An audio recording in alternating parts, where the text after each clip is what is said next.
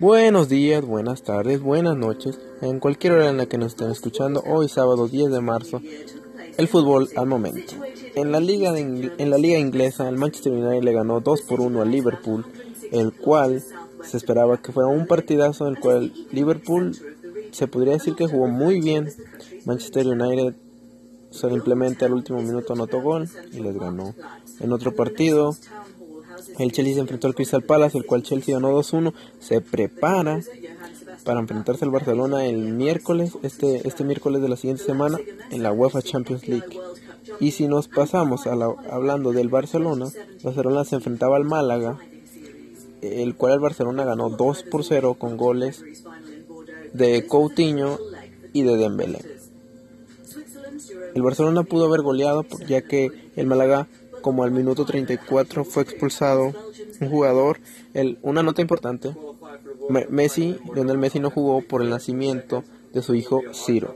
Ciro Messi es el nuevo integrante de la familia Messi. Hay que darle la bienvenida a todos. En lo contrario, Real Madrid se enfrentaba a Leibar. Iban de visita. Se podría decir que un equipo complicado porque Ibar está en peligro de descenso, pero Cristiano apareció. El doblete del comandante hizo que Real Madrid ganara y se acercara un poco más al tope de la liga.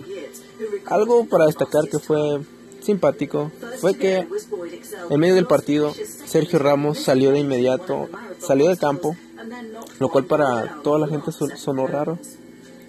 Al final del partido, Zidane, el técnico del Real Madrid, afirmó que tenía necesidad de ir al baño. Su necesidad de irse fue ir al baño. Regresó y siguió como cualquier otra gente normal, ¿verdad? Cambiamos a la Liga Mexicana. Los partidos más importantes y destacados fueron de el de Monarcas Morelia contra Veracruz, el cual era difícil porque era para el descenso.